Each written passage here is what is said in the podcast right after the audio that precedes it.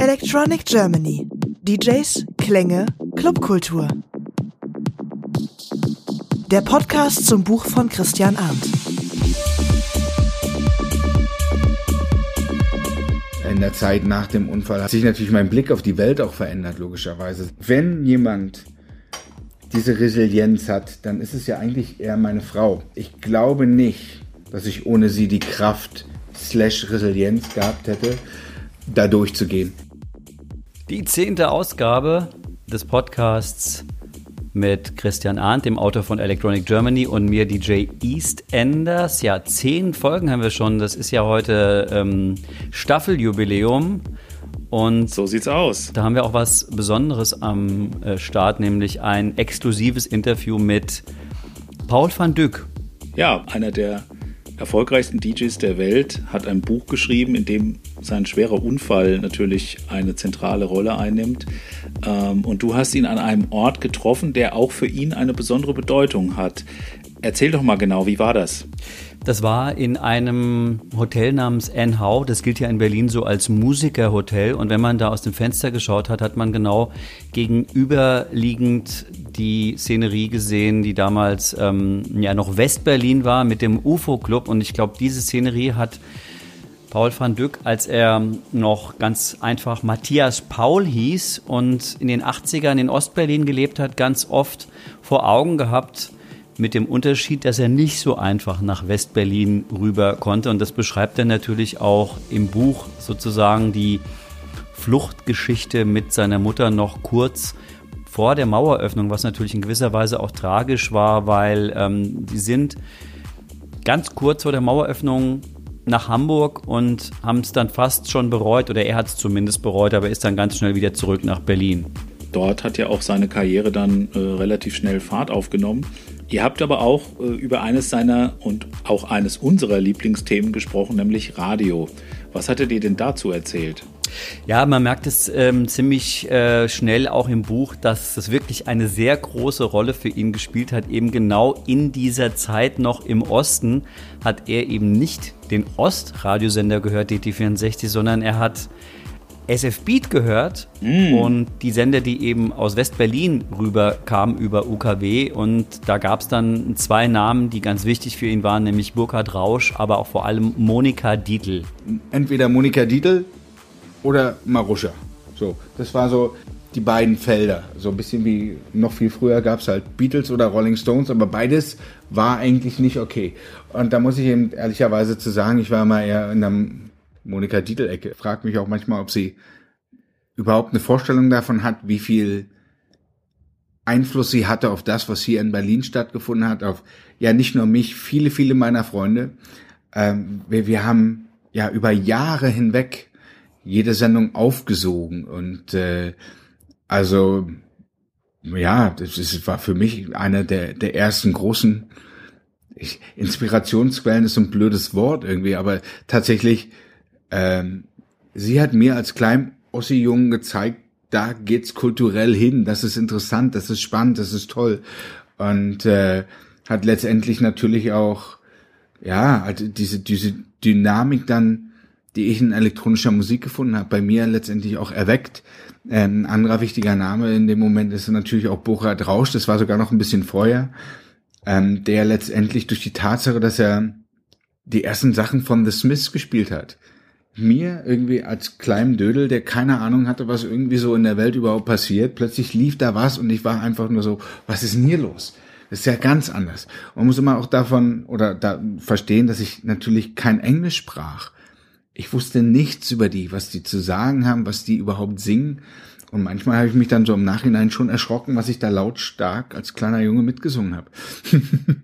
ja, als ich mir euer Gespräch im Vorfeld zu unserem Podcast nochmals angehört habe, hatte ich wirklich das eine oder andere Aha-Erlebnis. Wusstest du eigentlich noch, dass er zusammen mit Kid Paul eine Residency im Omen hatte? Nee, aber ich habe das sicher mal gehört, aber ähm, das finde ich super interessant, weil ich mit ihm ja auch gesprochen habe über den Sound of Frankfurt und im Prinzip natürlich auch über die Frage, dass das, was er produziert hat, eigentlich immer näher an, am Sound of Frankfurt war als, ähm, als am Sound of Berlin, den man ja damals gar nicht so genannt hat. Insofern ja, macht es Sinn, dass er da sehr oft in Frankfurt war. Ja, genau. Und ähm, also er hatte mir ja auch damals im Interview zum Buch, ähm, von dem dann leider doch nicht so viel letzten Endes im Buch gelandet ist, aber äh, einige sehr äh, witzige äh, Anekdoten auch erzählt. Unter anderem, dass sie halt wirklich statt mit dem EasyJet-Set, den es damals noch nicht gab, mit dem Bus, mit der ganzen äh, Dub-Mission-Blase, äh, mit dem Bus aus Berlin nach Frankfurt ins Omen gefahren sind, um dort äh, die Nacht durchzufeiern. Ähm, vom, vom Rückweg hat er mir nichts erzählt, aber ich vermute mal, dass die dann alle ziemlich verstrahlt und fertig äh, im Bus äh, gepennt haben auf dem Rückweg. Aber das war halt äh, sozusagen noch aus der Zeit, bevor Berlin und EasyJet äh, die Szene dominiert haben. Ja, weit vorher, natürlich ganz klar, ähm, hat man da die Fühler ausgestreckt und wir haben ja durch Zufall bei der Leipziger Buchmesse bei einem Freund von mir eine Visions of Shiva Vinyl entdeckt, die er sofort aus dem Plattenschrank gezogen hat, als ich ihm erzählt habe, dass ich ähm, ein paar Tage später Paul van Dyck treffen würde. Und die hat Paul van Dyck damals mit Cosmic Baby ja pro, äh, produziert. Das war, glaube ich, 91 oder 92. Und man muss sagen, mhm. ähm, das hat mir wirklich gut gefallen. Die Sache ist, es hieß ja irgendwie noch lange nicht Trance Music. Wir haben ja einfach Musik gemacht, die wir hören wollten. Weil das Problem ist, es gab natürlich die sehr, sagen wir mal, äh, Drum-orientierte Musik, weitestgehend Detroit Techno, was dann ja auch ein Stück weit Berlin-influenced Berlin-Techno wurde, ähm, Hausmusik aus Chicago und sonst was nicht. Aber ich sag mal, die Verbindung aus dem wirklich elektronisch sounding Stuff, was quasi schon eher so eine Soundkultur wie zum Beispiel Depeche Mode, OMD oder sowas hat, verbunden mit diesem freien Drive, mit dem Geist von elektronischer Musik äh, und auch instrumental natürlich, das gab's ja irgendwie zu dem Zeitpunkt an sich eigentlich nicht. Und es war ganz einfach so, dass unabhängig voneinander, also wir haben da ja nicht alle, Social Media gab's in der Form ja nicht, nicht miteinander rumgehangen und gesagt, wir machen jetzt mal was, sondern es gab dann Leute in Frankfurt irgendwie, die fantastische Sachen gemacht haben. Natürlich irgendwie so ein, so uns paar Pappenheimer in Berlin, die da was gemacht haben. Und irgendwann war mehr oder weniger musikalische Genre, was noch gar nicht als Genre definiert war, da. Es gab so ein paar Platten, die klangen die hatten diese Dynamik, diesen Drive, aber eben auch die Melodik, die Emotion von, von elektronischer Musik. Und irgendwie wurde das dann mal eben als Trance bezeichnet, weil eben auch gewisse wiederkehrende Strukturen und die Melodik dazu eben so ein Trance-like State äh, geführt haben. Wobei ich immer wieder sagen muss, ich finde ehrlich gesagt, wenn ich so fünf Stunden lang denselben Drumbeat von irgendeiner Minimal Techno Show höre, irgendwie finde ich das viel tranziger. ja, und das war ja auch auf einem damals sehr bahnbrechenden Label, nämlich MFS. Mark Reader. Ähm, Ganz genau. Und äh, das hieß, stand ja eigentlich, Minist äh, die Abkürzung stand ja für Ministerium für Staatssicherheit. Allerdings in seinem Fall sollte es heißen Manufactured for Success. Der Reader ist ja auch ein sehr humorvoller Kerl und äh, ich vermute mal, dass er das mit äh, voller Absicht gemacht hat. Allerdings haben sich die beiden dann ein paar Jahre später, glaube ich, ziemlich gefetzt, mhm. sogar vor Gericht. Aber das ist eine andere Geschichte. Aber ähm, ja, Sound of Frankfurt, ähm, er gilt ja auch mit seinem, sagen wir mal, so transig, melodischen und sehr eingängigen Sound vielen durchaus als Wegbereiter von EDM. Aber im Gespräch mit dir grenzt er sich doch deutlich dagegen ab. Was hast du ihn denn genau gefragt? dass ihr auf dieses Thema gekommen seid. Ich hatte ihn gefragt, inwieweit denn Streamingdienste heutzutage die Produktionsweise von Musik generell verändern. Insofern, das natürlich, ja, das kommt ja eher aus dem Bereich Trap, Hip-Hop und so weiter. Man sagt, die äh, Hookline muss schon ganz früh kommen, damit man sofort einen Eindruck hat, wie dieser Song sich anhört. Und das würde ja bedeuten, dass epische lange Tracks erstmal so gar keine Chance haben, wahrgenommen zu werden. Ähm, dazu sagt Paul aber Folgendes. Ich glaube, das muss man auch ein bisschen genrespezifisch erfassen. Also wenn man sich den sehr kommerziellen Teil, was man ja EDM oder so bezeichnet, ist es in der Tat so. Ich meine, das sind ja, ich nenne das immer irgendwie Audible Marketing Plan. Also sitzen halt irgendwie weniger Musiker zusammen, die irgendwie eine geile Idee haben und einen geilen Song bauen, sondern sitzen halt irgendwelche Marketing-Typen, die irgendwelche Teile zusammenbasteln mhm. und sagen und den noch dazu tun und den noch dazu tun und dann ist es irgendwie eine Kollaboration mit 20 Leuten irgendwie, die alle irgendwie, weiß ich, wie viel, 100.000 Instagram-Follower haben und damit weißt du schon von vornherein, das Ding ist marketingtechnisch ein Erfolg. Dass da musikalisch vielleicht nicht so viel bei rumkommt, ich glaube, das ist nachvollziehbar. Das hatte man aber äh, in der Popmusik ja ein Stück weit immer. Es gab ja immer ähm, sagen wir, ambitioniertere Musiker, die halt irgendwie geile Sachen gemacht haben, die Sachen vorangebracht haben, ein Stück weit. Und es gab eben die, die letztendlich die Kuh gemolken haben, um es mal so auszudrücken. Das ist halt so. Und ähm, das Problem ist, man sieht jetzt halt gerade auch so ein bisschen so, so ein Schiff von diesen, ich sag mal, Marketingaktivitäten hin zu dem, was eigentlich der coole Techno sein sollte. Ist halt ja doch auch ein Stück weit so durchstrukturiert und kommerzialisiert, dass es eigentlicherweise naja, ob es jetzt daraufhin produziert ist oder nicht, weiß ich nicht. Mhm.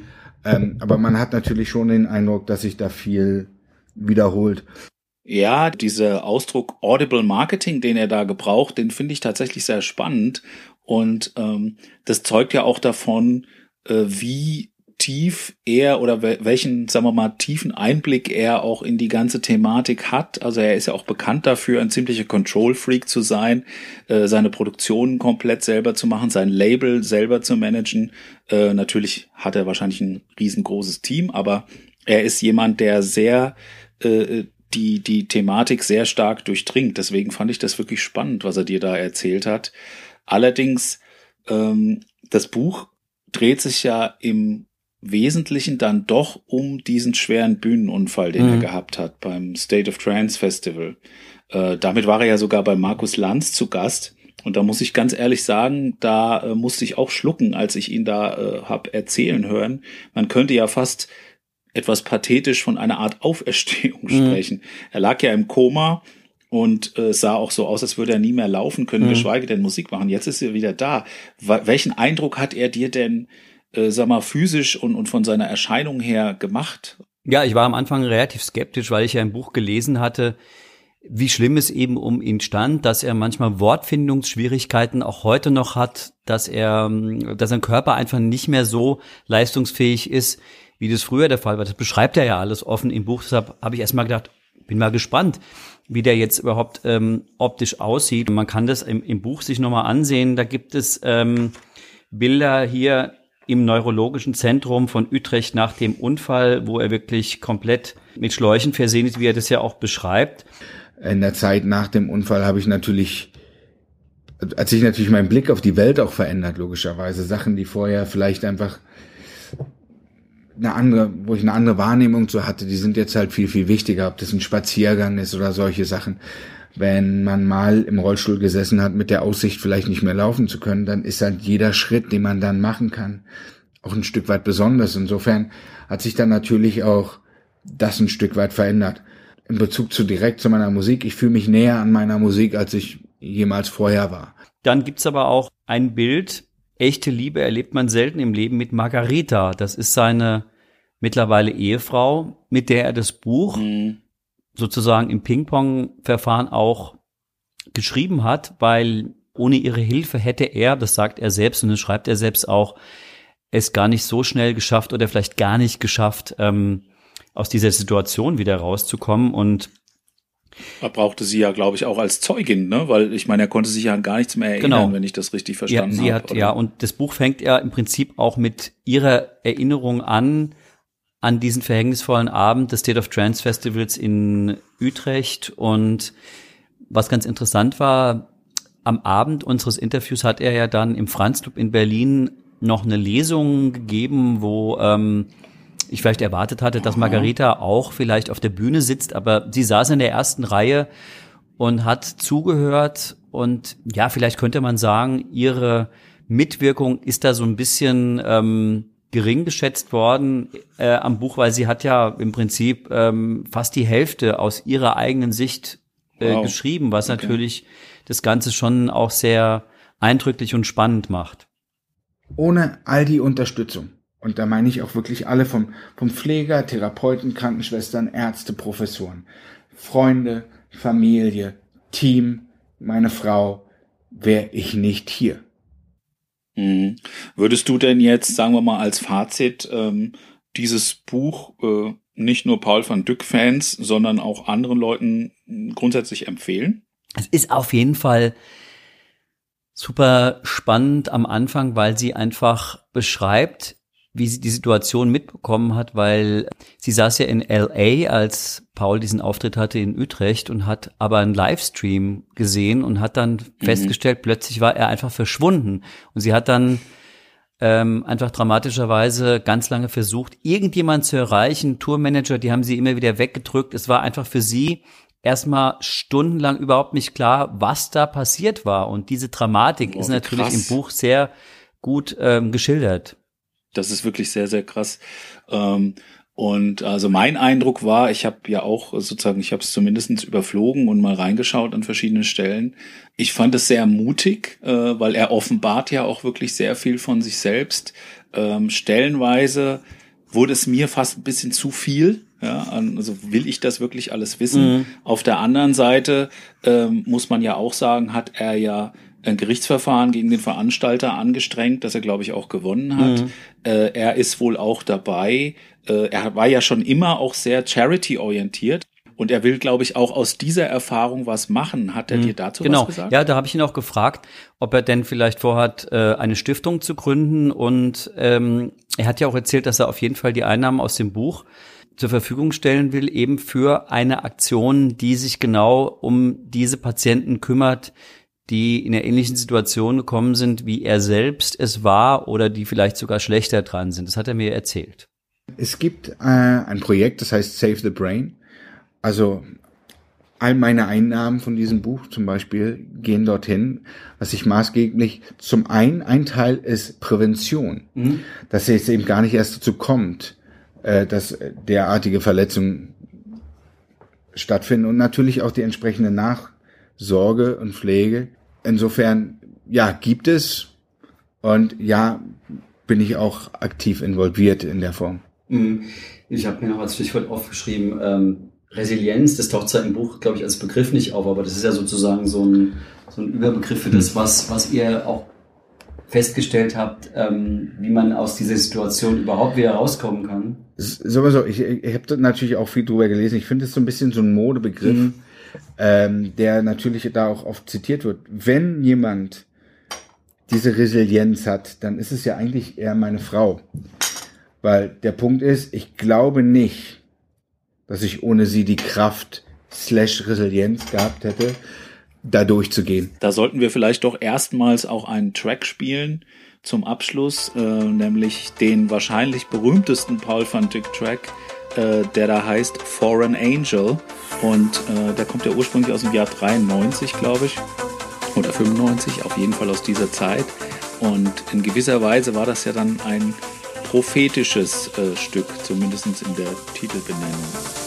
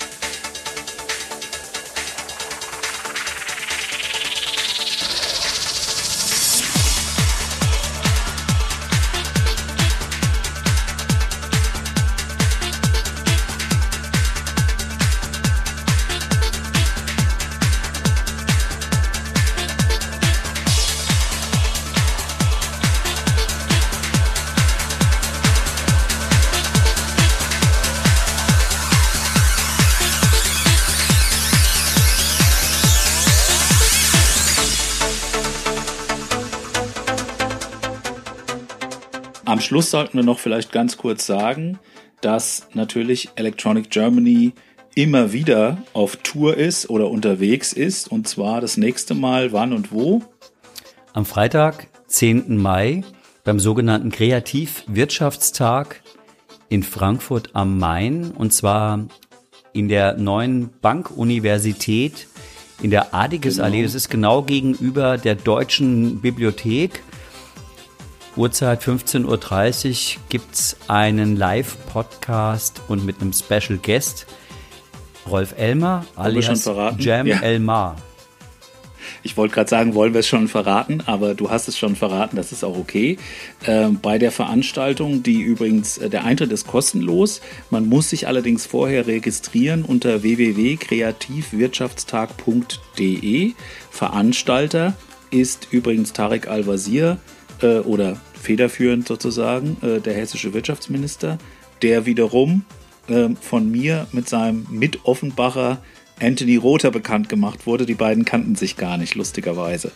Ja, genau. Der Kreativwirtschaftstag mündet dann in einer ver weiteren Veranstaltung im Club Robert Johnson mit Dieter Meyer von Yellow im Rahmen der Robert Johnson Theoriereihe und später wird Anthony da noch live auftreten.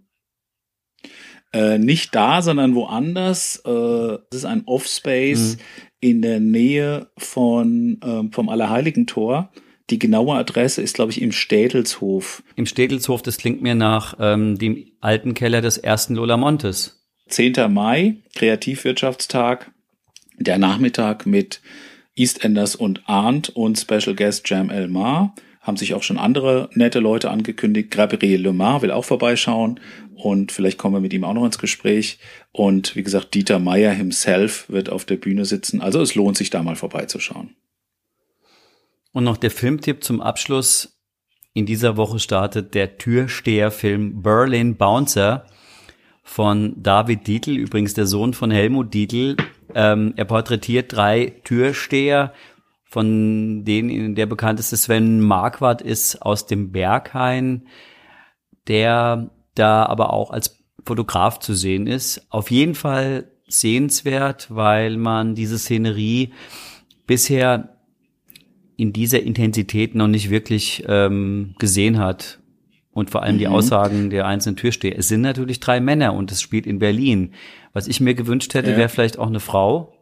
Aber. Steffi zum Beispiel von der Bar 25. Mh, genau, aber ähm, nee, es sind drei drei Männer und auch aus drei unterschiedlichen äh, Genres, wo mal, wobei, ich habe es jetzt schon gesehen, in den Rezensionen ist natürlich immer und überall das Bild von Sven Marquardt zu sehen, weil der natürlich optisch am meisten hergibt.